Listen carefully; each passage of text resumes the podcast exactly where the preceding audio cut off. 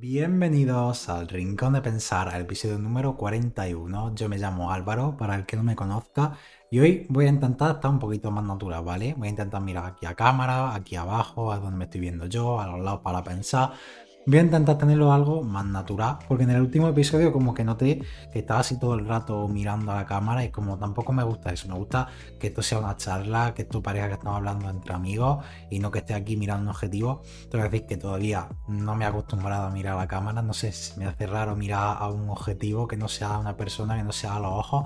Antes pues entonces yo solo tenía que grabarle al micrófono, hablarle, entonces pues para mí era muy fácil, no tenía que mirar a nadie ni nada y ahora pues se me está haciendo raro.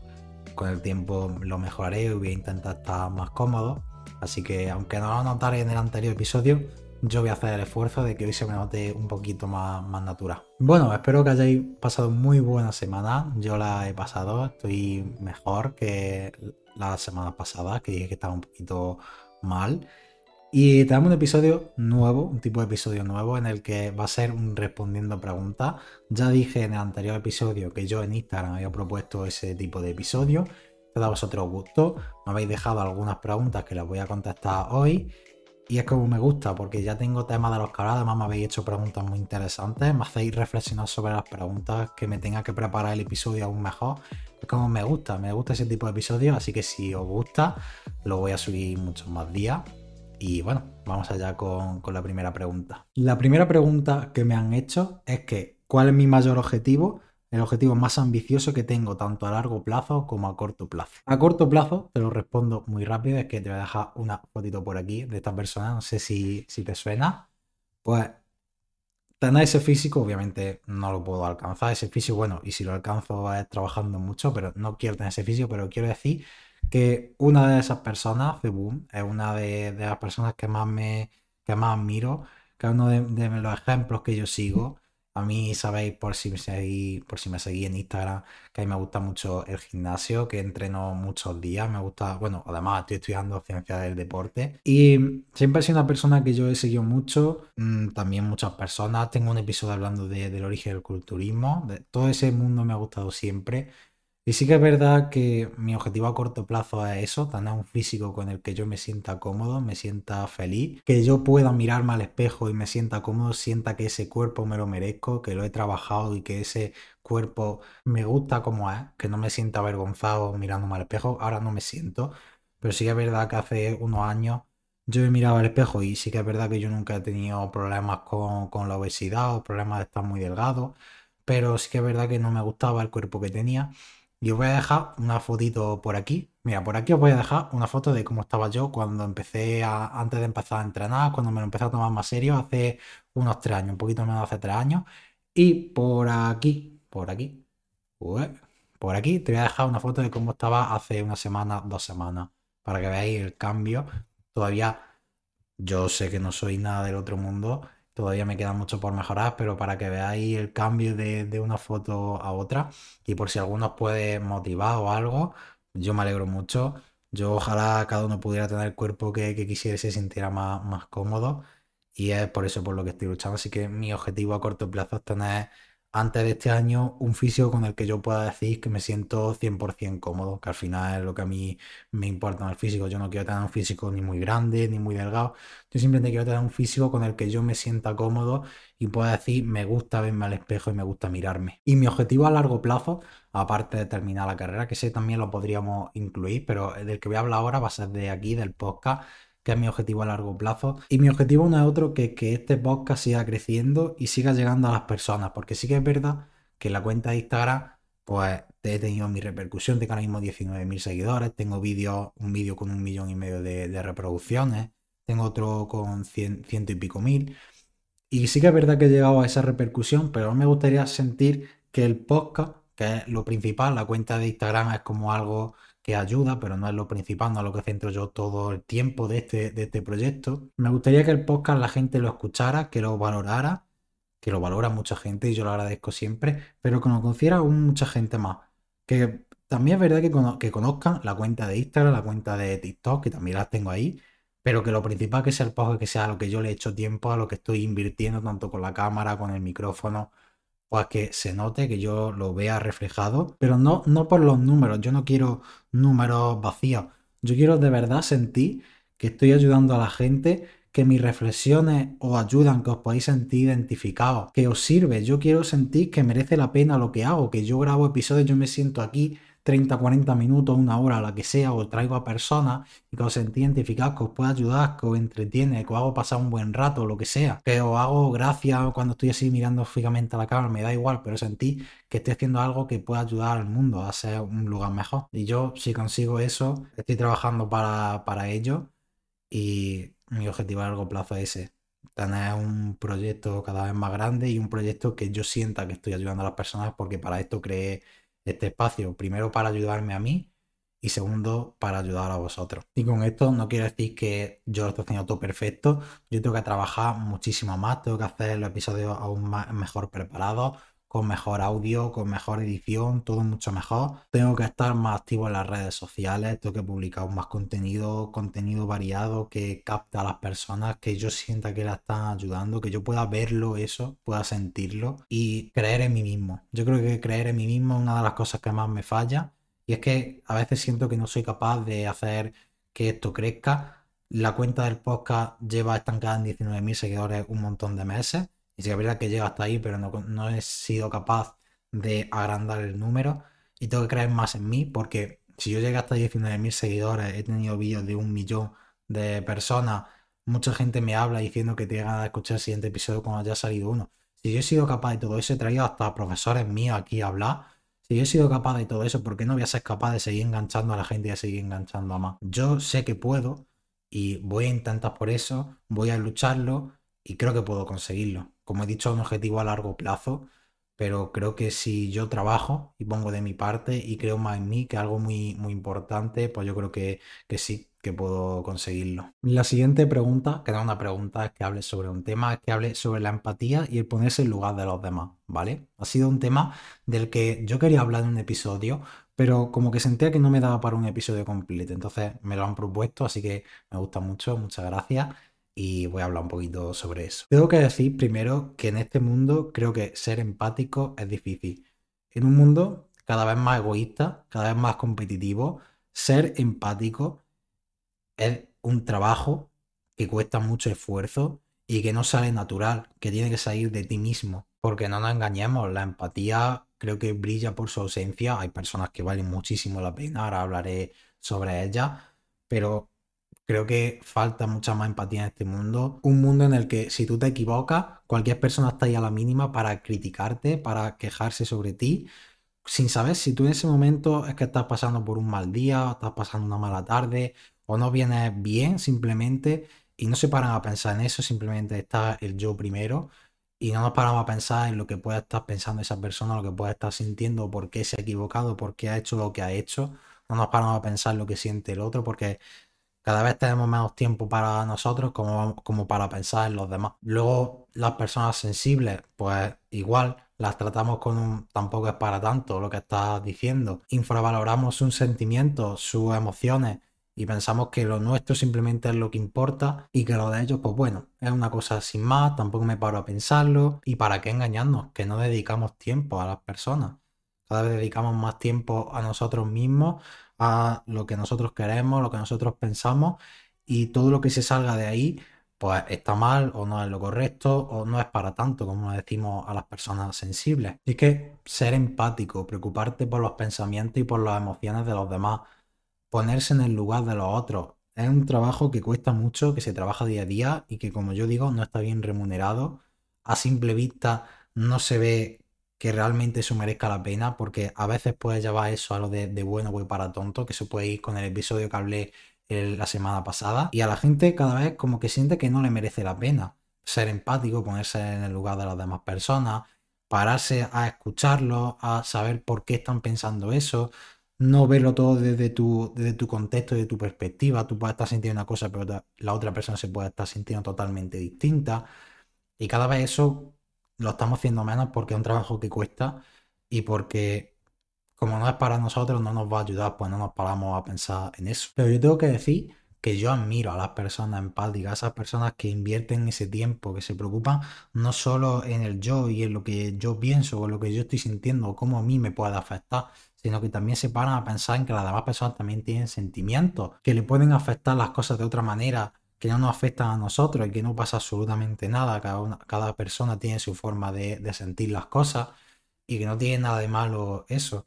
Simplemente pues somos personas totalmente distintas, cada persona es un mundo y su forma de entender las cosas pues puede no ser la misma que la tuya y no pasa absolutamente nada para eso. Y quiero hablar de dos ejemplos para que veáis un poquito que me han venido a la cabeza con, esto de hablar de, de la empatía y de ponerse en el lugar del otro. Yo tenía una pareja, que ya no hablo con ella, que nos conocemos desde hace muchos años y pues bueno, siempre hemos vuelto muchas veces, nos hemos peleado muchas veces y entonces como que nunca terminaba de salir completamente la relación. Pero yo seguía pensando que podía salir bien y por eso seguía intentándolo, seguía queriendo a esa persona, esa persona también lo seguía intentando. Yo lo que quería es que la gente se pudiera poner en mi lugar y entender que yo seguía confiando, que yo aún seguía confiando en la relación, que yo quería todavía esa persona y yo no quería que lo comprendieran, yo no quería que estuvieran de acuerdo, simplemente que se pusieran a mi lugar y que entendieran por qué sigo con esa persona, por qué sigo intentando. Es lo único que yo le pedí a la gente. Yo no le pido que, que me apoyes ni que digas que lo que estoy haciendo estoy bien, simplemente que lo entienda, que puede ser más o menos afín lo que estoy haciendo a ti, a tus pensamientos, a tus razonamientos, o lo que tú harías por tu experiencia o por lo que te ha pasado yo solo quería eso, que, que, la gente entendiera por qué seguía intentándolo. Todos me hablaban de, su experiencia en su vida, de, su miedo, que también muy importante, pero nadie se paraba a pensar, a lo mejor Álvaro es que sí quiere de verdad esta persona y quiere seguir intentándolo y es verdad lo que puede decir de que a lo mejor ha ido mal por esto, por esto. Y a lo mejor yo no estaré de acuerdo, yo quiero que con esta persona ya no esté más porque quizá le esté haciendo daño, pero voy a apoyarlo porque es lo que él quiere hacer. Pues pasó algo que a mí me emocionó mucho. Y es que hace unos meses, creo que fue en verano del año pasado, en el que empecé a hablar con, ella y la posibilidad de que volviéramos a estar juntos estaba ahí, estaba muy presente. Pues me acuerdo estar en el piso en el que estoy viviendo con, con mis compañeros, con Ainhoa y con Jesús, y me acerqué a Jesús a decírselo.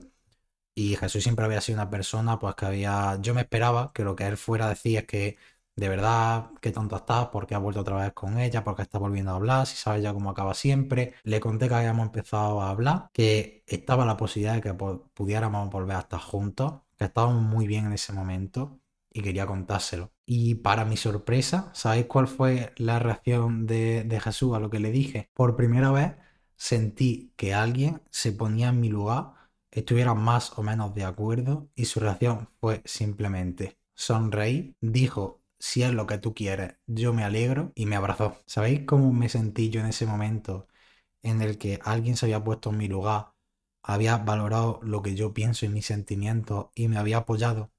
Yo no me había sentido así desde que empezamos con estos vienes con esa persona, no me había sentido así con nadie.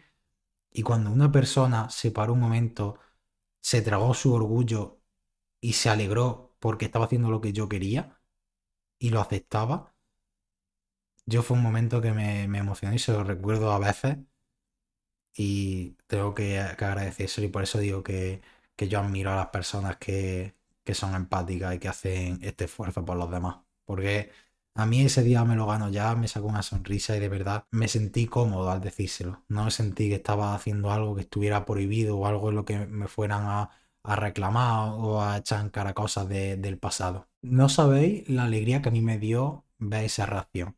Yo sabía que él no quería que volviésemos, pero en ese momento Jesús dejó a un lado un orgullo y se convirtió en Álvaro. Y se convirtió en lo que pensaba Álvaro, en lo que sentía y sobre todo en lo que quería. Y es por eso que se lo agradezco ahora. Hago también este momento para, para agradecérselo.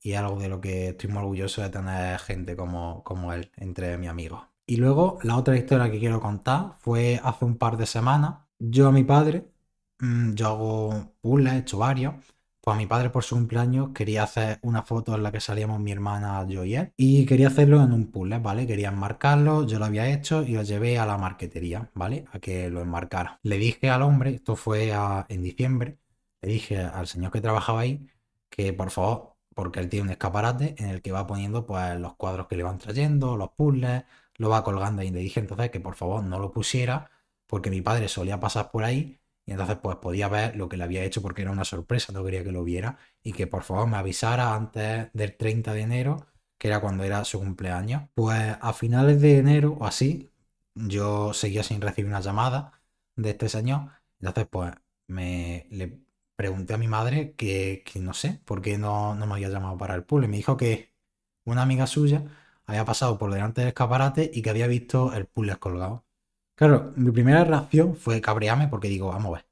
Primero, ¿por qué no me has llamado si lo tenías ya terminado? Y segundo, ¿por qué lo has colgado? Lo has puesto en el escaparate si yo te dije que era una sorpresa y que no lo hiciera. Lo llamé y no reaccioné mal ni le grité ni nada, pero sí con cara de.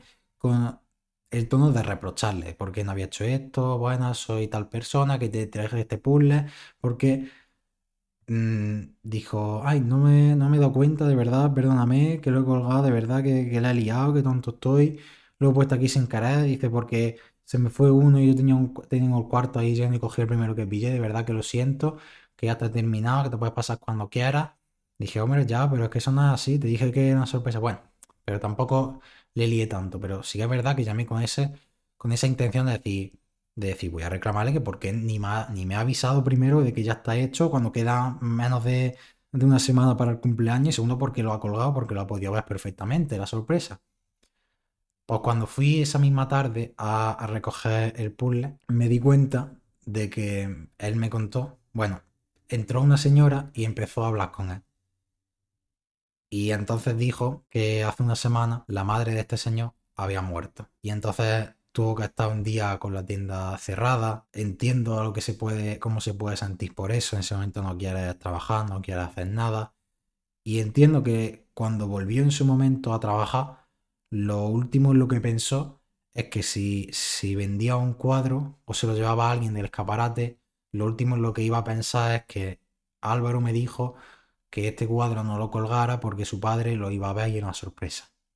Y entiendo eso porque le agradezco hasta que hubiera seguido haciendo el puzzle y lo hubiera terminado y él siguiera hablándome amablemente, me pidiera perdón por lo que hiciera. Y entonces ese momento me hizo a mí como un clic en la cabeza y dije, esta persona no se merece nada de lo que le he dicho. Y entonces pues le dije que no se preocupara, que no pasaba nada porque lo hubiera colgado, que lo sentía mucho por, por el fallecimiento de su madre. Pero fue ese momento en el que yo me puse empático, sentí que no estaba siendo justo criticándole por algo que había pasado, porque sí que es verdad que ah, se había equivocado, pero si comparábamos los problemas de uno y de otro, no merecía la pena echarle en cara porque él lo había pasado mal, porque yo no sabía qué había pasado para que no me avisara, no se había acordado, la verdad, y lo entiendo perfectamente, no pasa nada, yo recogí el puzzle ese día, mi padre no lo había visto, se lo entregué, le gustó mucho, y no pasó absolutamente nada. Le tengo que agradecer que se portara muy bien conmigo. Yo le, dije que, no se preocupara por lo que había pasado, que muchas gracias por, haberlo hecho. Al final acabó todo muy bien y me sentí hasta mal de, haber tenido la intención esa mañana de llamarlo con, ese tono de, de, recriminar las cosas simplemente por no haberme puesto en su lugar, porque podría haber pasado una cosa como esta de que no se sintiera bien y de que quizá mi problema no era tan grave como el suyo. Y como hizo Jesús, me tragué mi orgullo y dije, mira, tampoco es esto, mucho menos, mm, esto no es nada que haya, que haya colgado el puzzle, me da igual. Y que lo siento mucho por lo de tu madre. Y fue otro momento en el que pues, me salió esa, esa vena empática. Me alegro mucho que me hubiera, de que me hubiera pasado eso. Era algo de lo que, si ya esa mañana de cómo reaccioné no me sentía imaginado, si yo hubiera seguido recriminando la pasada, ¿sabes eso? Me hubiera sentido la persona más mierda de este mundo y no me salió a hacerlo, así que por esa parte me, alegro de haber actuado así. La siguiente pregunta dice que si cuando empecé el podcast pensaba que iba a alcanzar la magnitud que, que he llegado a tener. Y obviamente no, yo no pensaba que iba a alcanzar esto, ya lo he dicho, hasta llegar a 19.000 seguidores en, Instagram, tener vídeos con, millones de visualizaciones, con miles de, me gusta. Yo no me esperaba llegar a, eso. Yo que había sido una persona que lo más parecía tener algo en internet había sido tener un, canal de YouTube con, con gameplay que hacía con mi amigo cuando teníamos 12 años. Eso ha sido lo, más parecido que he tenido yo. Yo creé el podcast porque me gusta expresarme, me gusta desahogarme, contar a los demás sobre mí. Mis amigos saben que me gusta a mí mucho hablar sobre mi vida, contarles todo. Yo no soy una persona que me cierro. Yo me abro eh, a, todos, incluso a gente que, no, somos muy, muy amigos, muy conocidos, pues me abro, cuento mis cosas y es como esto pueda pues, expandirlo aún más. Y si yo podía conseguir, como he dicho en la primera pregunta, que alguien se entretuviera, que le ayudara, se sintiera cómodo escuchándome, que yo fuera un entretenimiento o una forma de desahogarse mientras me escucha conduciendo o en la ducha o estudiando, podía ayudar a personas, podía ser incluso la persona que se fijaran en mí para, para hacer cosas que no, no fijé en mí porque yo soy, no soy perfecto, pero ¿Me entendéis? Si yo conseguía todo eso, para mí era ya como un plus. O sea, yo el hecho de que yo me sintiera cómodo, yo quisiera seguir grabando episodios, para mí era, ya está. No conocía a nadie este podcast, solo lo conocía. Me acuerdo cuando antes de, dar ese boom tenía 25 seguidores en la cuenta de Instagram y los 25 eran de personas que me conocía y que se lo había contado, no me quería seguir nadie más. Y no pasaba nada, yo seguía subiendo episodios todas las semanas, me seguía gustando, la, una o dos personas que me hablaban, pues este episodio me ha gustado, ni siquiera a veces ni eso, en todas las semanas que subía. Pero a mí no me disgustaba, seguía grabando episodios, pero claro, llegó un momento en el que di el subidón de, seguidores y al principio no sabes cómo reaccionar. Una persona que nunca ha tenido ese alcance, ves que tiene 19.000 seguidores, bueno, en su principio tenía 19.000, empecé subiendo 3.000, 4.000. 6.000, ahí yo ya pensaba que ya no, ahí se iba a acabar, pero que para mí eso ya era que no sé, algo que es impensable para mí cuando me creé esto, de verdad, impensable, incluso mil seguidores, para mí eso era impensable que tanta gente pudiera escucharme, no sabes cómo reaccionar, no sabes si desde ese momento va a tener gente que te empieza a criticar, que se empieza a meter contigo, cómo va a reaccionar una persona que yo nunca había tenido ese posible odio, no sabes cómo reaccionar, no sabes si lo vas a llevar bien, si lo vas a poder gestionar, si eso te va a afectar a tu episodio, si vas a tener que cambiarlo sientes más presión porque cada vez te escucha más gente y tienes que mejorar los episodios, tienes que saber lo que les gusta, sientes aún más presión, quizás hay momentos en los que ya no disfrutas grabando episodios y aún así sigues porque te sigue gustando y porque ves con, esta, con estos seguidores que alcancé que a la gente le gusta lo que haces, que gente de mi familia me escucha, que yo soy un tema en el que se hablan las comidas familiares de, mi podcast, a mí me da igual. Yo, mis padres, por ejemplo, saben que tengo el podcast, no les prestan mucha atención, no, no os voy a engañar, pero saben que lo tengo, a mí no me da miedo. yo lo subo en mi cuenta principal también de, de Instagram, algún episodio o lo que sea, lo subo, no tengo ningún problema, pero es raro, es raro gestionar todo ese, todo eso de en un momento, porque eso pasó en cuestión de, de dos meses ese crecimiento, sobre todo yo, una persona que no había tenido ninguna repercusión nunca y tiene un poquito de miedo. Tiene un poco de miedo de cómo pueden ser las cosas, de si esto va a más. Y esa presión de ha alcanzado esto, ahora no te puedes detener, tienes que seguir. Y cómo tienes que seguir para seguir captando a más gente, que eso es lo primero que he hablado de la primera pregunta. Pero sí, está en esa mezcla entre ilusión, miedo y un poquito de estrés. Incluso gente que yo no conozco apenas, que no he hablado, yo he llegado hasta de fiesta y gente se me ha acercado, oye, que escucho el rincón de mensajes que me gusta mucho, gente con la que sí conozco, pero no suelo hablar, pues me habla por, por la cuenta de Instagram para felicitarme, mira que no sabía que tenía un poco, pero lo está escuchando y me llama la atención. No sé, a mí esas cosas me demuestran que, que hago bien lo que hago, que puedo mejorarlo, por supuesto, pero que ayuda muchísimas personas y yo es que puedo sentirme orgulloso. El otro día hablando con una persona decía que aunque yo no subiera más seguidores, yo me puedo dar por satisfecho de lo que he conseguido ya. A mí cuando me creé esto en... Que por cierto, ahora casi vamos hace un año, que me acabo de dar cuenta, pues cuando yo creé esto hace un año, yo no me iba a esperar que yo ahora mismo tuviera una cuenta con 19.000 seguidores, que yo ahora mismo tuviera un micrófono, tuviera una cámara, así que yo solo puedo dar las gracias, lo doy en todo el episodio y lo seguiré haciendo siga teniendo los seguidores que tenga, las visualizaciones que tenga, las escuchas que tenga y aunque sigamos, aunque algún día alcancemos un millón, yo seguiré dando las gracias porque es que os las merecéis, porque habéis hecho que una persona que no, que no conocía a nadie esté a día de hoy pensando en seguir creciendo y en seguir llegando aún a más gente, en profesionalizándose, en mejorar los episodios, en definitiva, que a vosotros os guste y que a mí me guste lo que hago. La siguiente pregunta habla de qué no puede comprarse con dinero. Yo quería decir principalmente cuatro cosas. La amistad, el amor, el bienestar de uno mismo y los recuerdos. Una amistad, como he dicho, con gestos como los que Jesús tuvo conmigo, eso no se puede comprar con dinero, ni por todo el dinero del mundo, personas como, como Ana, como Jesús, que lo menciona aquí mucho,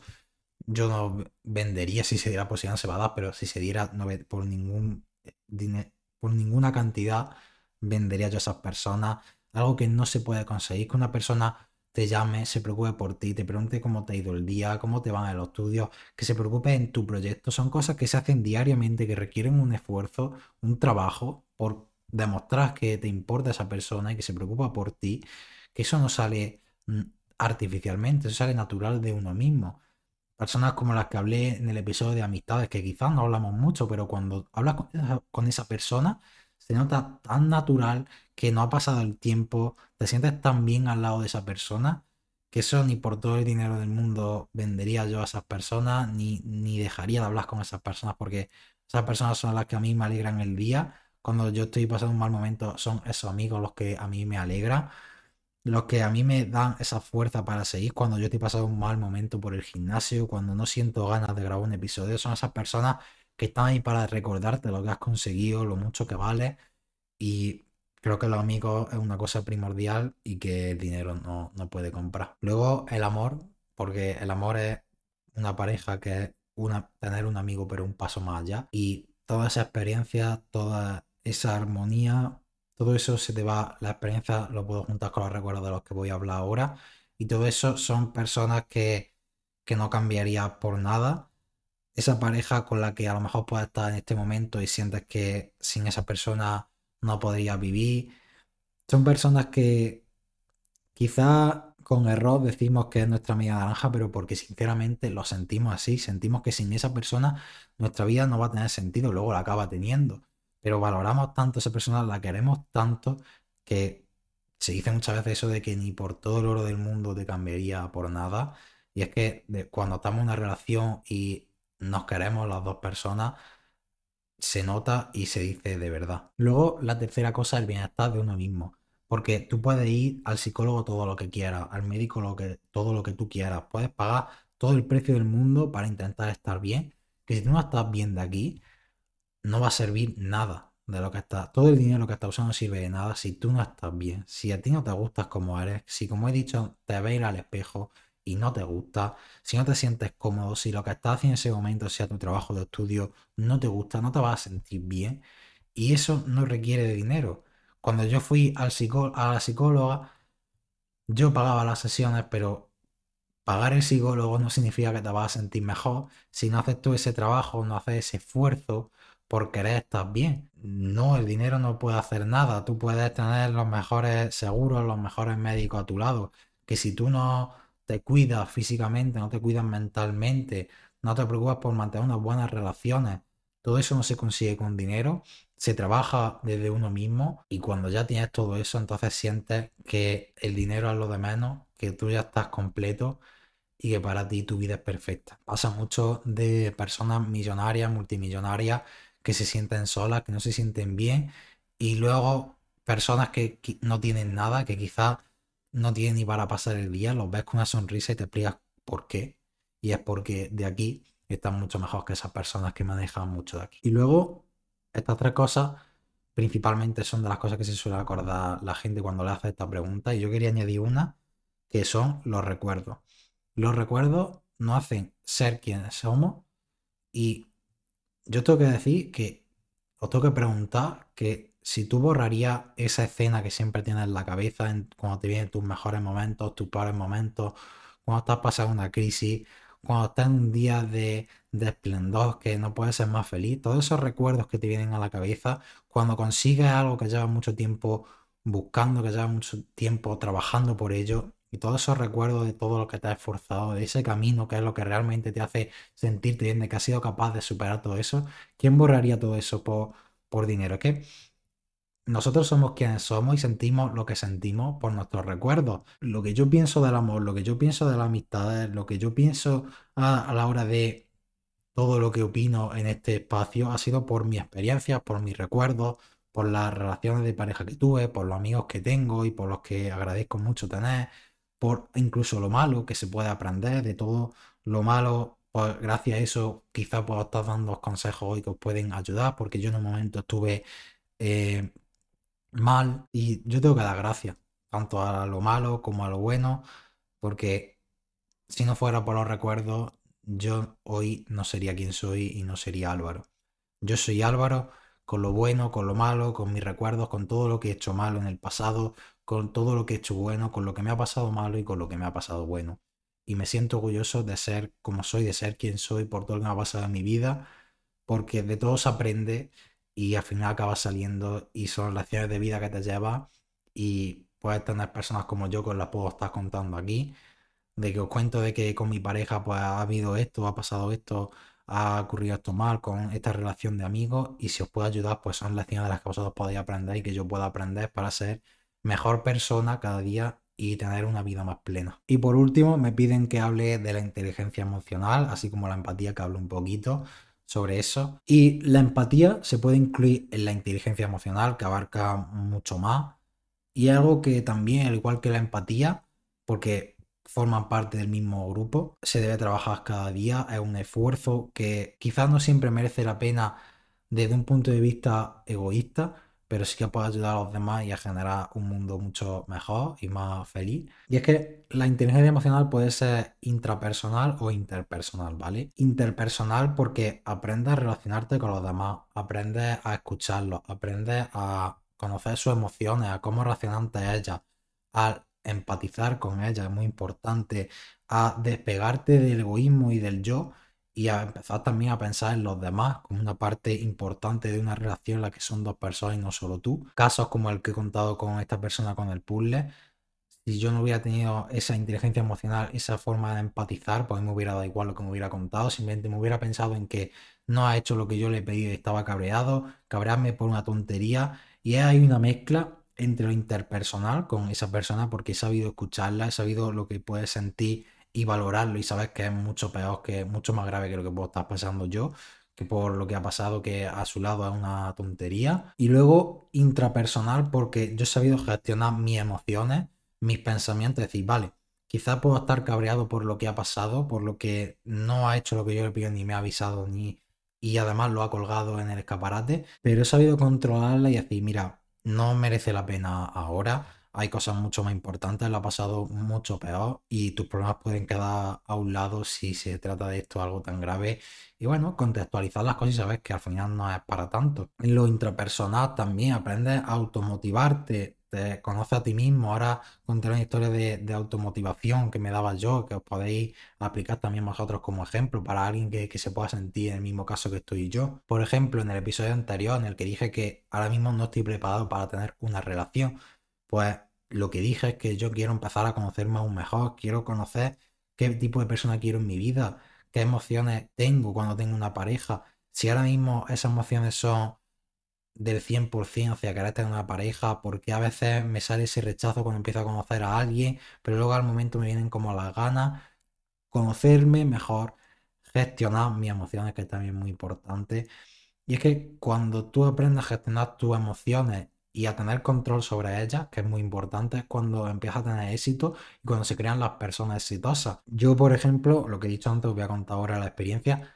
Yo he dicho en varios episodios que durante bachillerato, mis dos años de bachillerato, yo estudié en un bachillerato de ciencias y yo quería, sabía, tenía claro que quería estudiar ciencias del deporte. Pues durante dos años yo estuve estudiando cosas de las cuales no me llamaba la atención prácticamente ninguna. Además no tenía asignaturas ni de educación física. En el segundo año de bachillerato no tuve educación física, aún peor todavía. Cosas como historia de España, cosas como literatura, cosas como matemáticas, que no digo que no sean importantes, lo son, pero entender que dos años estudiando cosas que no vas a querer estudiar tú, que tú no te quieres dedicar a ello, pues puede generar una frustración, puede generar una desmotivación que te perjudica y que puede llegar a que no tengas tan buena nota y no llegar a la carrera.